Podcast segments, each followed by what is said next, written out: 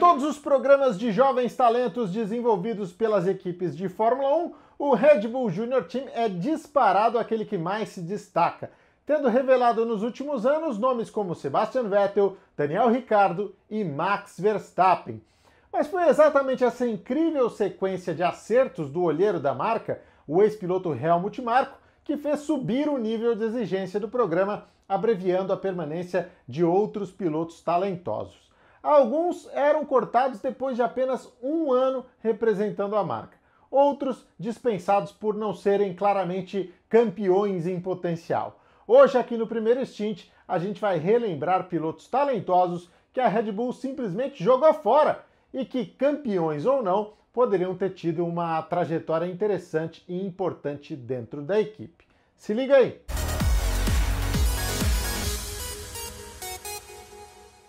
A procura por novos Vettels, Ricardos ou Verstappens cobrou da Red Bull um preço muito alto que ela começou a pagar recentemente com uma assustadora rotatividade e permanente insatisfação na vaga de segundo piloto da equipe principal.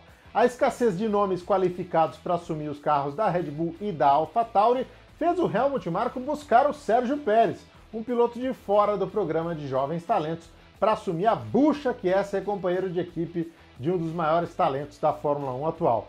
Mas não precisava ter sido assim e hoje a gente vai relembrar contigo alguns nomes que poderiam ter construído uma história bem bacana com a Red Bull, com um pouquinho mais de paciência e melhores oportunidades. Antes, o recado inicial de todo o vídeo, corre lá na descrição, clica nos links e assine já o Clube Primeiro Stint, o programa que te oferece os maiores benefícios do automobilismo brasileiro.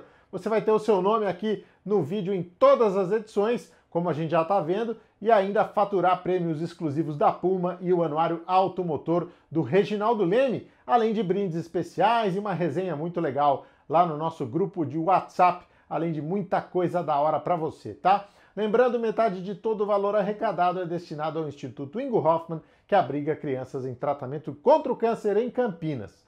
Feito? Tá dado o recado e a gente segue na história esquisitíssima do Red Bull Junior Team.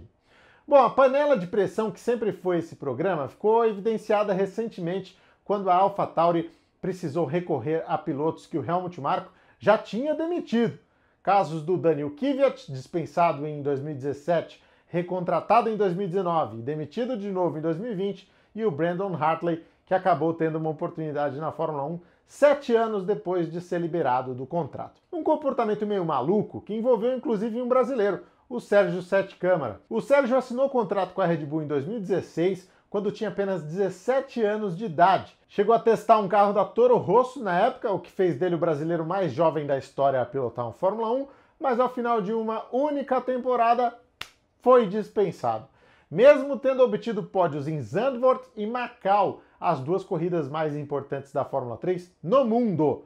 Menos de quatro anos depois, ao conseguir vitórias na Fórmula 2 e obter a superlicença para correr de Fórmula 1, o Câmara foi chamado de volta ao programa como piloto reserva das equipes Red Bull e AlphaTauri. Mas como a turma é muito louca, isso também durou só um ano. Além dele, outro brasileiro que passou recentemente pelo Junior Team foi o Igor Fraga na Fórmula 3, ele que agora está fora das pistas com dificuldades de patrocínio e, consequentemente, está fora do programa também. Vamos em frente, vamos puxar aqui alguns outros nomes e mostrar pilotos que foram muito mal aproveitados pela Red Bull. Claro, nem todos eram claramente campeões em potencial, mas ainda assim poderiam ter feito um trabalho até melhor do que quem passou por lá. Eu começo com Robert Wickens.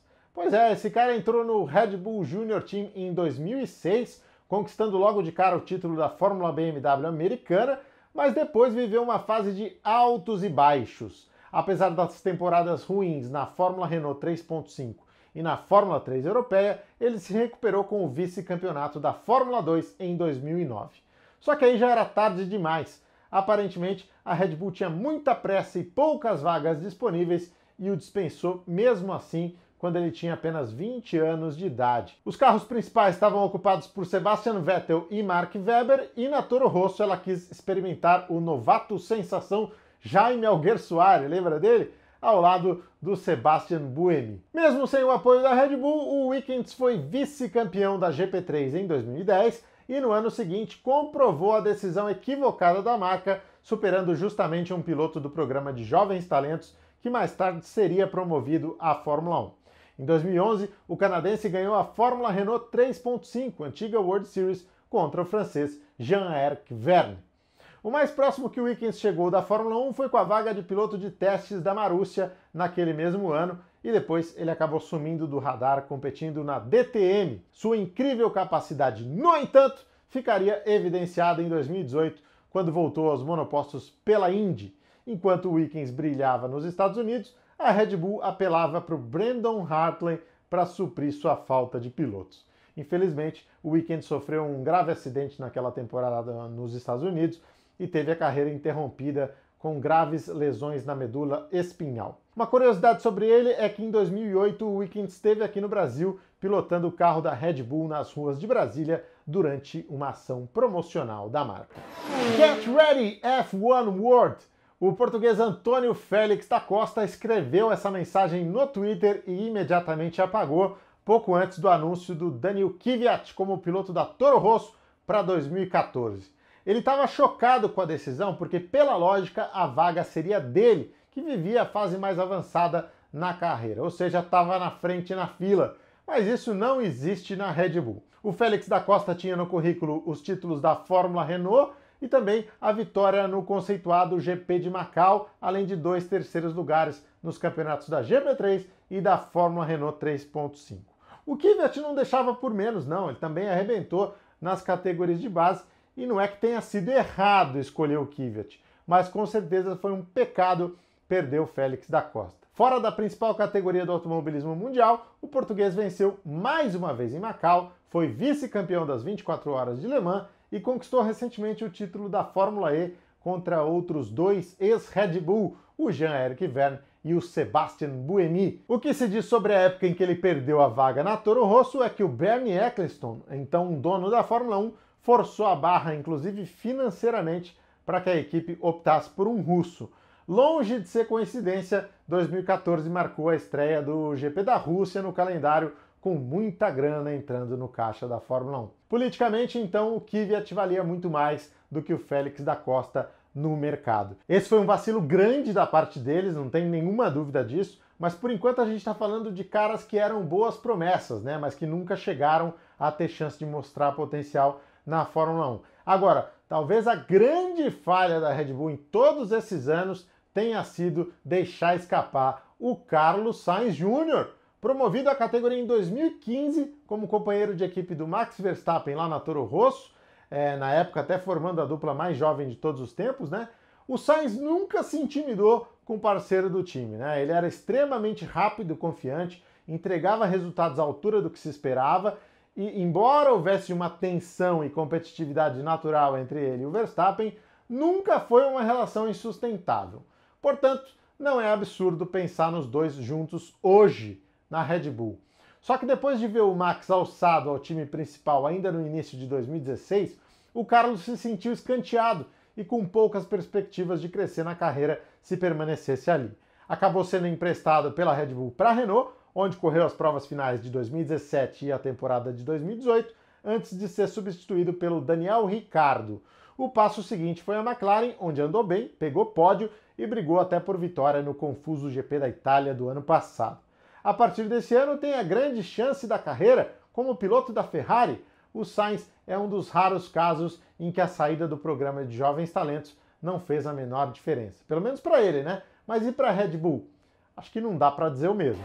Os três nomes aqui destacados são só os mais proeminentes, né? Entre os tantos garotos que passaram por lá desde 2001, quando o programa surgiu. Entre os brasileiros que estiveram ligados à marca, a gente precisa destacar o Henrique Bernoldi, que a Red Bull queria na Sauber em 2001, mas a equipe acabou escolhendo o Kimi Raikkonen. O Helmut Marko ficou puto e trabalhou para conseguir para ele uma vaga na Arrows com o patrocínio Red Bull.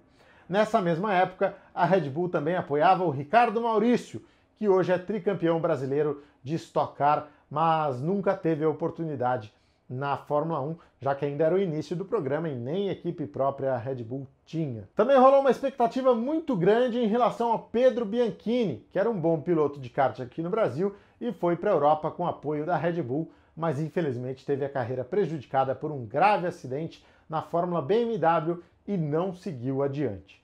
Outro que recebeu apoio da marca foi o Felipe Nasser. Embora ele nunca tenha assinado um contrato de longa duração ou feito parte oficialmente do programa, por pura opção, né, já que ele conhecia o esquema complexo lá do Red Bull Junior Team, o Felipe teve apoio da Red Bull durante a campanha dele rumo ao título da Fórmula BMW em 2009.